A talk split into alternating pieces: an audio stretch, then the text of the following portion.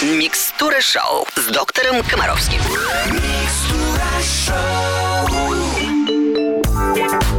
Как всегда, в эфире в это время мы встречаемся с доктором Комаровским. Евгений Олегович, доброе утро. Здравствуйте, друзья. Спасибо, что вы с нами. Ждем вопросов. Будем здоровы вместе. Первый вопрос сегодня от Екатерины из Краснодара. Здравствуйте, Евгений Олегович. Подскажите, пожалуйста, до какого возраста нужно стирать детские вещи отдельно от взрослых? Сыну уже три года. Можно ли стирать наше нижнее белье вместе? Для детей лучше использовать там детские порошки, э, более эффективный, более интенсивный режим полоскания. Но уже после года отношение принципиально меняется. И основано на том, есть вообще у нас проблемы или нет. Вот на это я хотел бы обратить ваше внимание. Стирать детские вещи отдельно – это традиция, а не потребность. Если взрослые не особо пачкаются, то я как бы считаю, что от того, что качественным детским порошком или дополнительным режимом полоскания будут постираны папины рубашки, то я не вижу в этом ну, совершенно никакой проблемы. Самое главное, что нам необходимо для счастья и здоровья семьи, это улыбающаяся мама. Если для того, чтобы мама отдохнула и улыбалась, надо постирать детские вещи вместе со взрослыми, то вы должны идти этим путем. Я не рассматриваю ситуацию, когда есть реальные проблемы. Когда у ребенка атопический дерматит, когда есть там какие-то варианты аллергического дерматита, когда есть опрелость, ипотница и что-то еще и так далее, куча проблем. Тогда мы, конечно же, вместе с врачом определяем систему ухода, гигиены и так далее, и так далее. Но если ребенок находится в нормальных бытовых условиях, если у него нет проблем с кожей, то стирать детские вещи вместе со взрослыми после года однозначно можно и нужно. Мама это уже заслужила. Спасибо, Евгений Олегович. Мы обязательно вернемся на Русское радио вместе с Микстура Шоу. Очень-очень скоро. На русском радио. На русском радио принимает доктор Комаровский. Ваши вопросы для лучшего детского врача отбираю я, Алена Бородина. Мы продолжаем. Написала нам Ханна из Чебоксар. Здравствуйте. Совсем маленькому малышу 10 дней от роду. Сколько можно гулять с ним на улице? Спасибо. Э, нет ограничений по прогулкам на улице. Ну, в принципе, нет. Э, как правило, главный ограничитель э, длительности прогулок – это погода и состояние взрослых, которые должны гулять. Понятно же, что на свежем воздухе ребенку и дышится лучше, спится лучше, и заработать инфекцию на свежем воздухе намного сложнее. Поэтому, конечно же, гуляйте, гуляйте и гуляйте. Главное состоит в том, что вы же должны, в конце концов, иметь возможность и отдохнуть сами, и накормить ребенка, и привести в порядок себя и помещение, и пообщаться с мужем. Поэтому я считаю, что не надо перегибать палку, но если ваша семья может выгуливать ребенка 3-4 часа в день, ну, это просто замечательно. Совершенно не обязательно сочетать гуляние с перемещением в пространстве. То есть перевожу на русский язык. Ну, маленький ребенок, там 6 месяцев. Но совсем не обязательно уложить его в коляску и э, катать его по городу. Оно ему все равно, понимаете? Вот с момента, когда вы только начинаете гулять, не приучайте ребенка к тому, что он спит исключительно в движущейся коляске. И ребенку это не надо, а на вас это накладывает определенные сложности. То есть если у вас есть рядом с домом парк, ну, дойдите до парка. Поставьте колясочку в тени, там, где меньше людей. Сядьте и читайте книжку. Или бегайте сами вокруг коляски. Но не катайте вы эту коляску кругом. Главное, если рядом с вами, рядом с домом, есть укромное место, если есть балкон, если есть лоджия, если есть место во дворе, где ребенок будет в безопасности, без пыли, грязи, гавкающих собак и проезжающих автомобилей, то не надо куда-то ходить. Такой вариант прогулки тоже нормальный. Спасибо, Евгений Олегович. Микстура шоу в эфире буквально через несколько минут. На русском радио. В эфире продолжается программа для беспокойных родителей и тех, кому важно, чтобы наши дети были здоровы. Следующий вопрос от Екатерины из Дедовска. Здравствуйте. Подскажите, как правильно реагировать на истерики ребенка? Если ему в чем-то отказывают, он начинает все швырять в разные углы. Ух ты. Спасибо. Спасибо, Екатерина. Очень актуальный вопрос такого философского плана. Давайте э, рассматривать главные законы педагогики. Самый главный закон педагогики, это вообще базовый закон, гласит, стая не идет за детенышем. Детеныш идет туда, куда его ведут умные и опытные взрослые. Если вам этот закон понятен, то становятся понятны следствия из этого закона. Например, ребенок принимает те правила игры, правила игры, которые ему навязывают взрослые, потому что этими правилами взрослые обеспечивают детскую безопасность. И вот вам второе правило, которое вытекает из закона. Если сказано «нет», то никакие крики и вопли не могут изменить «нет» на «да». То есть, если взрослый человек принял решение, а ребенок с помощью истерик, крик и бросаний игрушек это решение изменил, то бросание, крики и вопли будут использоваться ребенком для Постоянно. того... Постоянно. Конечно. Поэтому каждый раз, когда в результате истерики ребенок добивается своего, вы стимулируете новые истерики. Если принято некое решение, то вы не можете его изменить никак. Но есть взрослые, которые решения меняют и бурно реагируют на детские вопли, а есть вопли, которые вообще на это не реагируют. Поэтому истерики никогда не устраиваются перед шкафом или перед стенкой или перед зеркалом. Истерики устраиваются только перед человеком, который чувствителен к истерике. Который Все, на них ребят, ведется. Конечно. Поэтому сплошь рядом с мамой истерики есть. С папой истерик нет. С бабушкой истерики есть. С дедушкой истерик нет. И так далее. Так что вы от меня хотите? Волшебные таблетки не дождетесь. Взялись за ум. Как только он начинает истереть, вы должны тут же исчезнуть из его поля зрения. Уйти, оставить его один на один со своей проблемой. Ничего с ним не будет. Но предварительно обеспечить его безопасность. Чтобы когда он начнет биться головой об стенку, а стенка была достаточно мягкая. Или голова недостаточно твердая. Она была в шапке, например. Как вариант. Спасибо, доктор. Мы скоро вернемся с Евгением Олеговичем в эфир обязательно. На русском радио.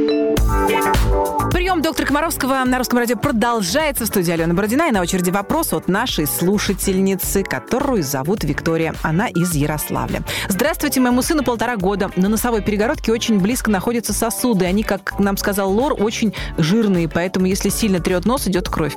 Уже вся слизистая протерта до белого какого-то налета.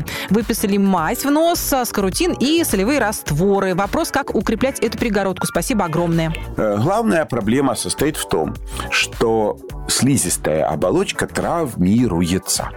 Самая частая причина, по которой слизистая оболочка травмируется, это механическое повреждение, когда ребенок все время трет нос, засовывает в ноздри пальцы. От чего это происходит? Как правило, это происходит тогда, когда слизистая регулярно пересыхает. Если слизистая пересыхает, то на слизистой оболочке образуются тоненькие пленки или корочки слизи. Когда ребенок эти корочки выковыривает, это то, что называется словом козявки, то ребенок таким образом травмирует травмирует слизистую оболочку, и оттуда возникают кровотечения.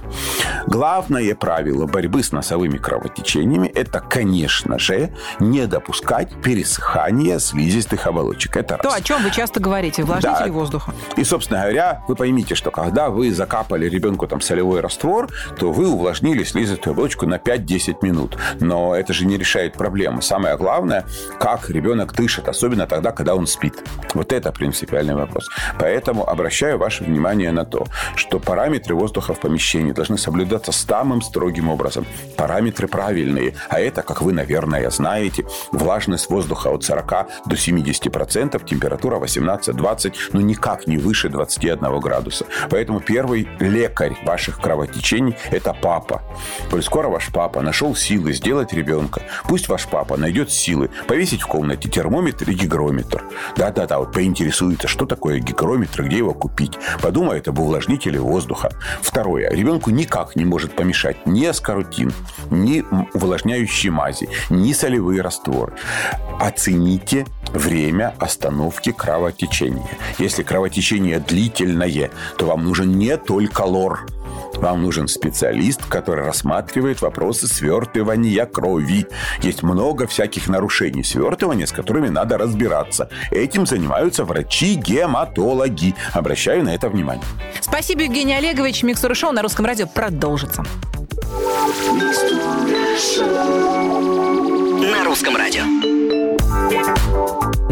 Комаровский продолжает отвечать на вопросы беспокойных родителей. Следующий от Марины из Москвы. Добрый день, Евгений Олегович. Нашему ребенку полтора года на приеме у педиатра врач сказал, что рыхлые миндалины, а мы не так давно переболели и посоветовал погреть солевой грелкой горло. Но ребенок не дает делать пригревание. Как еще можно полечить миндалины? Мудрость вашего ребенка просто выходит за рамки вообще обычных человеческих слов.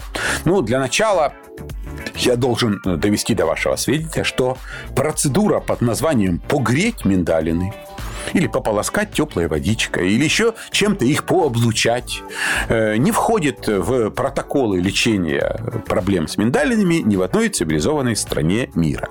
Когда у ребенка э, есть проблемы с миндалинами, да, то, как правило, у этого ребенка есть проблемы с местным иммунитетом. У него пересыхает во рту, у него дефицит жидкости, у него мало физических нагрузок, у него частые вирусные инфекции, и никаким прогреванием эту тему решить нельзя. Э, один из самых радикальных методов решения проблем с миндалинами – это не прогревание, а наоборот переохлаждение. Я объясню почему. Когда организм контактирует миндалина с холодным, то в миндалине усиливается кровообращение, ну, чтобы ее согреть там, где было холодно. И вот эта вот активизация кровообращения либо приводит к усилению воспалительного процесса, либо к формированию иммунитета. Понимаете? Если контакт с холодом частый, то дальше уже как бы усиливать воспаление некуда. Поэтому главное, у вас проблемы с горлом, вы хотите их решить, ради бога, сегодня вы идете в ближайший гастродом и покупаете там килограмм белого, нежирного чего? Пломбира. Пломбир. Как пломбира? Да, да, да. После этого берете ребенка и говорите, иди сюда, дитё, будем лечиться. Открывай рот. И даете ей пол ложки пломбира и чайной, чайной. И говорит, не глотай, держи во рту. И вот она должна ее подержать во рту 30 секунд, потом проглотить. И вот так вот по пол чайной ложки три раза в день. Завтра, завтра по чайной ложке три раза в день. Это лечение, понятно, да? И постепенно каждый день по две чайных ложки. Другой вариант еще проще. Берете там формочку для льда, наливаете любимый детенышев яблочный сок и сосете эти ледышки. Вот это классно. А если вы это делаете, катаясь на роликовых коньках, так вашему горлу можно просто позавидовать. Самый хитрый доктор на свете Евгений Олегович Комаровский, который назначает мороженое вместо лекарств. Мы продолжим. На русском радио. Это лучшее шоу для родителей «Микстура шоу» каждую субботу в эфире русского радио. Доктор Комаровский отвечает на вопросы родителей. Нам написала Юлия из Москвы. Она спрашивает следующее. Доктор, у меня две дочки, 4 года и полтора. Когда старшая из садика приходит с соплями, и нужно ли мне изолировать младшую или все равно заболеет? Ну, шансов немного, что вам удастся ее каким-то образом э, уберечь. Ну, в рамках одной квартиры э, практически невозможно. Дети все равно будут пересекаться. Э, вы знаете, нормально специальной дверной ручки, за которую все по очереди возьмутся, или ручки в кухню или в туалет, достаточно для того, чтобы заразиться. Поэтому все-таки я бы их не раз, разделял. Э, подумать лишний раз об адекватном воздухообмене, о проветривании, о том, что есть замечательный способ профилактики в данной ситуации. Это частое закапывание в нос солевых растворов. Но еще раз фиксирую внимание, я почти убежден в том, что если один из членов семьи пришел домой с соплями, то маленький ребенок, у которого нет иммунитета, однозначно заболеет. Уберечь, уберечь можно, пожалуй, там малышей там, до 6-7 месяцев, которых можно просто укладывать постоянно спать на балконе, ну и с которыми можно не контактировать. То есть можно вот, вот тогда возможно. Нет, ну опять-таки, вы же понимаете, Светлана, что я не совсем представляю масштабы вашего жилья. Ну, если у вас нормальное поместье площадью там 500 квадратных метров, наверняка в таких ситуациях изолировать ребенка с няней можно. Но в рамках там двухкомнатной квартиры или даже трехкомнатной я не очень верю в перспективы уберечь малыша.